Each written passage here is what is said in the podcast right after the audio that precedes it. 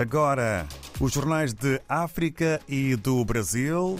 Começamos em Moçambique pelo Notícias e Registro das últimas semanas. Oito óbitos e mais de mil casos de cólera notificados no país. Ainda sobre o tempo, assunto que há pouco conversávamos com o Ricardo Campos, zonas de risco de inundações, fazerem com que o Jornal Notícias, na sua capa, escreva o título Governo reforça apelos para retirada da população Chuvas ameaçam a transitabilidade das vias. Assim está a capa do jornal moçambicano Notícias.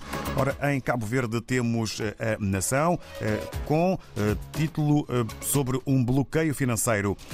Comissão Nacional Eleitoral sem dinheiro para pagar salários. Ainda em foco Antónia Pucic, nascida em São Nicolau, a primeira mulher a fundar e dirigir jornais na era colonial.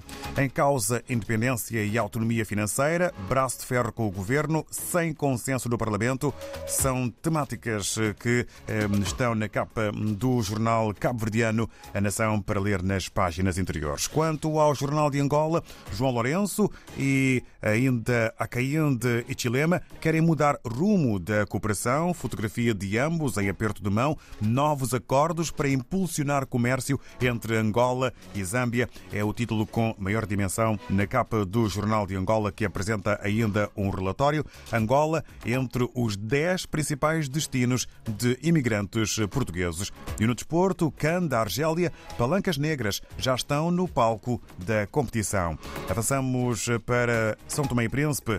Segundo a STP Press, o Ministério da Justiça espera concluir até ao fim do ano a informatização e digitalização do projeto de reforma da Justiça.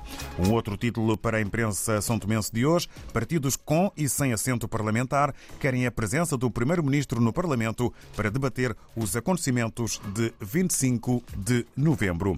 No Brasil, destaque para a Folha de São Paulo e uh, o título maior 93% condenam ataques a três poderes. Para 46%, todos os envolvidos no vandalismo têm de estar presos, diz Datafolha. 63% vêem inação da segurança do eh, Distrito Federal. Sob tensão, governo fecha esplanada por segurança e ainda a fotografia maior para o ministro Alexandre de Moraes, que observa a destruição causada por na sede do Supremo Tribunal Federal no dia 8.